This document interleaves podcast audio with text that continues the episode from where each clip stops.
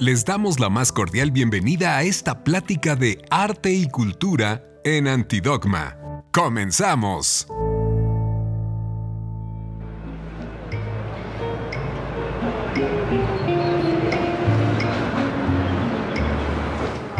Pues mira, la, la cuestión de la pobreza nosotros no la miramos de manera económica solamente. La cuestión de la pobreza también implica la pobreza en las personas de la capacidad de estimar su vida. Personas que dejan de estimar la vida. Tal parece que las pulsiones de vida dejaran de funcionar. Entonces son personas que viven o se acomodan a vivir en situaciones que uno observa que son de veras eh, muy, muy fuertes, con mínimos casi de nada, entre mugre, entre comer, de levantar comida de la basura, eh, ser golpeados por la comunidad, ser golpeados por las autoridades, estar inmersos en un consumo de sustancias mucho, muy fuerte. Y tal parece que fueran ellos ya como asumiéndose como la parte del basurero de la ciudad. Y digo del basurero no en cuestión de la mugre que está aquí enfrente tirada, de la mugre del desprecio de la sociedad hacia ellos, de la falta de visión gubernamental para, para, para prestar servicios o para producir eh, procesos en los cuales ellos puedan caminar hacia una responsabilidad de su propia vida. La visión de la posibilidad de cambio no es una percepción mía personal. Es una evidencia científica la que me muestra a mí que estas cosas pueden cambiar. Lo voy a hacer así, mira, todo el contorno. Y ya después. pues, Ya es puro relleno. Ya le agarraste la onda. Más o menos. Ricardo conoce a través de una persona que se rehabilitó con nosotros. Después ella me platica que Ricardo este, le da trabajo cada año, un trabajo bien pagado, haciendo retablos de flor. Me lo presenta y entonces él me dice, oye, pues hay posibilidades de que en la carpa pueda yo hacer el taller. Adelante. Y es una persona que precisamente les da trabajo bien pagado por un trabajo bien hecho. Y entonces ahí pues completamos esta parte que te decía yo. Él es una parte complementaria del tratamiento comunitario. La visión que él tiene de poder dignificar la vida de personas que se están rehabilitando, eso es para mí el punto nodal del, complemento del trabajo con él. Porque pues él podía haber alquilado otras personas, pagarles menos, como hacen mucha gente, ¿no? y sacar su gran ganancia. Pero la visión social que él tiene, práctica, de moverse en el barrio y así, es para mí muy interesante, es parte, ahora sí que somos de la misma raza, ¿no? De los que andamos aquí metidos de manera crónica, tratando de ver cómo se puede mejorar el estilo de vida de esta gente. Eh, yo ya me hubiera ido a Cancún, sinceramente, a montar mis instalaciones en los hoteles y a cobrar en dólares.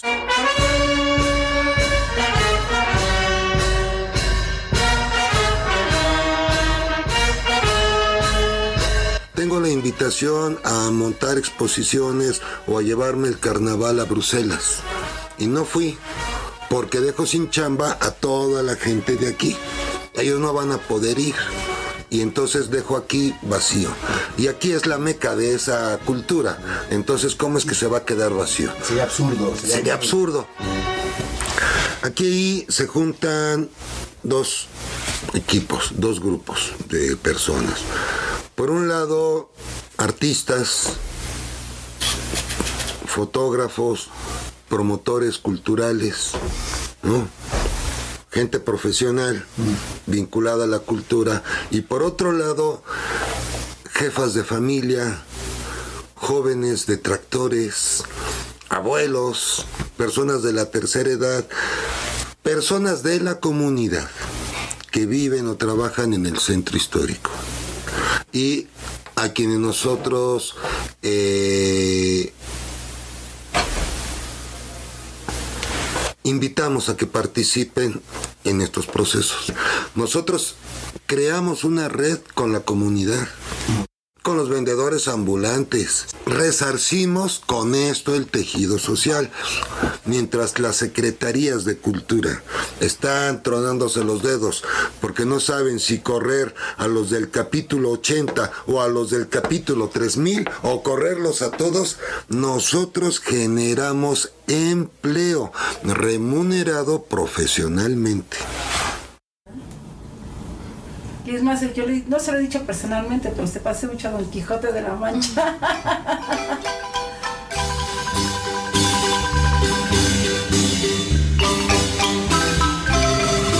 es un apasionado de la cultura mexica, de la que somos descendientes. No, yo soy descendiente de, orgullosa descendiente de guerreros aztecas.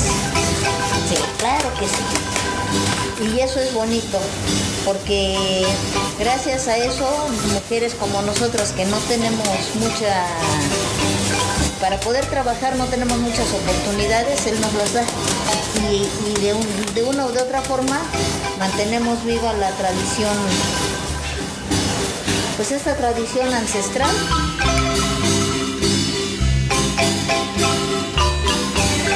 Son 10 cuadros por 10 cuadros, ¿no? Son 3 flores por cuadro. Entonces aquí de azul son dos flores, una guía de negro y una guía chiquita de blanco.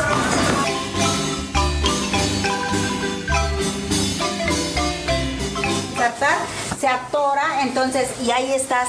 ¿Por qué? Porque se atora en el de arriba, entonces no entra.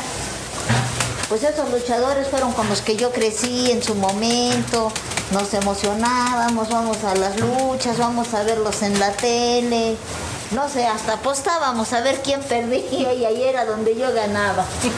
Entonces, este, yo creo que todo eso es algo que es bonito recordar y tener presente, ¿no? nosotros los mexicanos no valoramos tanto el, pues todo esto, ¿no? Todo lo que se hace, sobre todo porque esa mano es, tardado, era para que fuera muy bien pagado, ¿no? Pero desgraciadamente como que, digo mexicanos porque yo también soy mexicana y, este, pues sí, no, no es tan valorado la, mano de obra de, de nosotros, ¿no?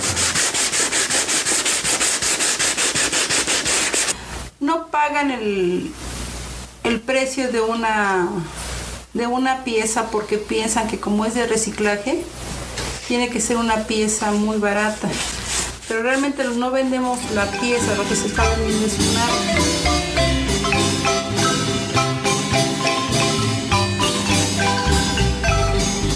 nuestras costumbres. México es un país muy rico, pero desgraciadamente creo que el que menos lo valoramos somos nosotros.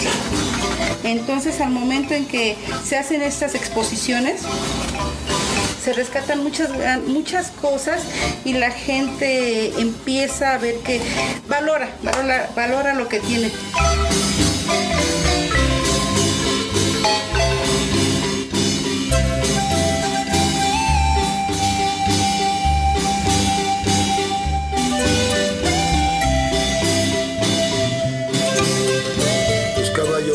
de exhibición. Y sí quería yo promover los productos que fabricamos, lo que producimos, pues para entrar al mercado, para entrar a las casas, para recuperar las tradiciones, la cultura propia. Salvador, suéltalo, suéltalo. Vayan moviendo. Suéltalo, suéltalo. Vete para abajo. Vete para abajo. Ahí viene, viene. Vete soltando, por favor, Salvador. Más, más, más, más. Ahí viene, viene. Espérame, espérame, Fermín, espérame.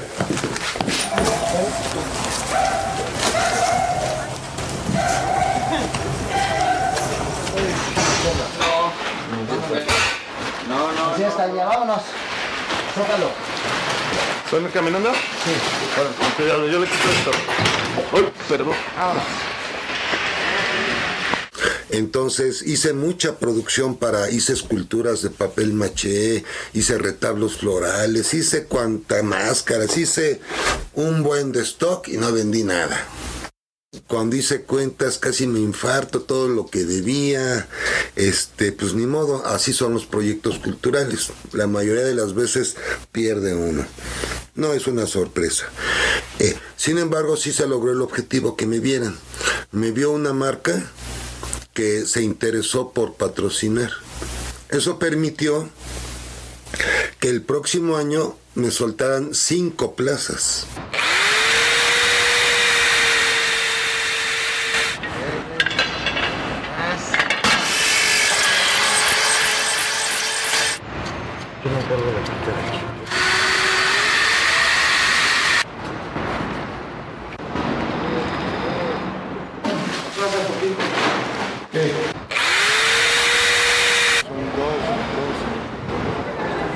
Le damos un servicio a la plaza que no le cuesta y que es oportuno y de mucha utilidad para ellos, para su gente, para su público, que son ciudadanos finalmente que tienen la oportunidad de ver algo interesante, algo padre y tomarse una foto. Eso es todo. La gente escribe sus opiniones en unas lonas que tengo ahí, mira. Y escriben y escriben y escriben y la gente está muy motivada. Y los de las plazas, los gerentes de marca, pues ya se dieron cuenta. Así es que ahora nos dan una buena recepción, nos abren los espacios, este, y los que me cobraban muy caro ya se bajaron de precio. Le vendí 5 mil fotos a 20 pesos cada una. Y entonces toda la gente que quería podía tomarse la foto gratis. Así como yo he tenido la oportunidad de ir aprendiendo en estos años de batalla y de ir metiendo un producto que antes era como extranjero en su propia tierra, también el gobierno ah, va a tener la oportunidad de aprender. Ya aprendieron que esto es negocio. Hasta se están aprovechando. ¿No? O se aprovecharon ya, ya aprendieron que es negocio. Eh, y van a aprender que esto genera derrama económica. Van a aprender que la cultura puede ir vinculada a la generación de riqueza. Y riqueza que puede distribuirse socialmente. No solo que la gente vio la ofrenda de muertos. No solo que la gente participó y aprendió en un taller a hacer una florecita, no, cabrón, eso es de párvulos. Aquí lo que nosotros estamos haciendo es, número uno, aprovechamos el patrimonio cultural propio, cultura propia y patrimonio cultural intangible para sacar billete para hacer de esta ciudad un enorme pueblo mágico y maravilloso.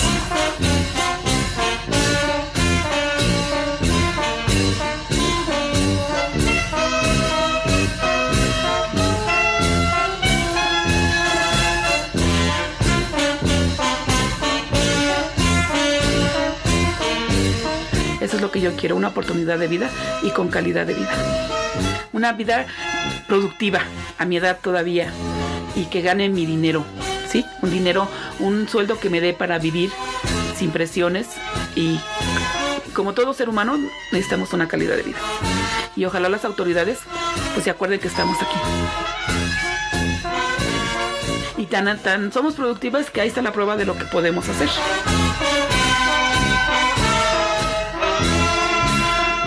Son jefas de familia, la mayoría de ellas no puede escribir la cantidad exacta que cobró.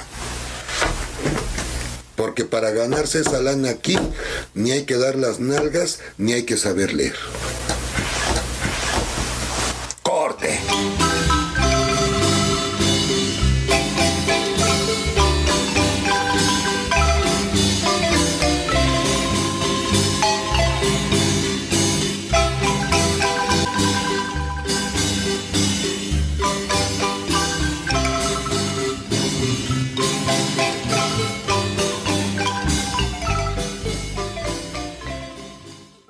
Esta plática fue presentada por Arte y Cultura en Antidogma. Para más contenidos como este, no olvides seguirnos en las redes o búscanos en la web como antidogma.mx.